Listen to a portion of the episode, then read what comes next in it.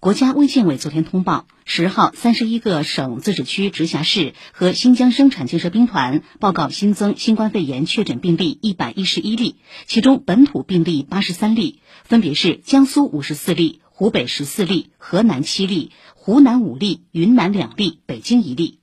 中共中央政治局委员、国务院副总理孙春兰昨天赴江苏省扬州市调研指导疫情防控工作，要求坚决堵住防控漏洞，尽快遏制疫情扩散势头。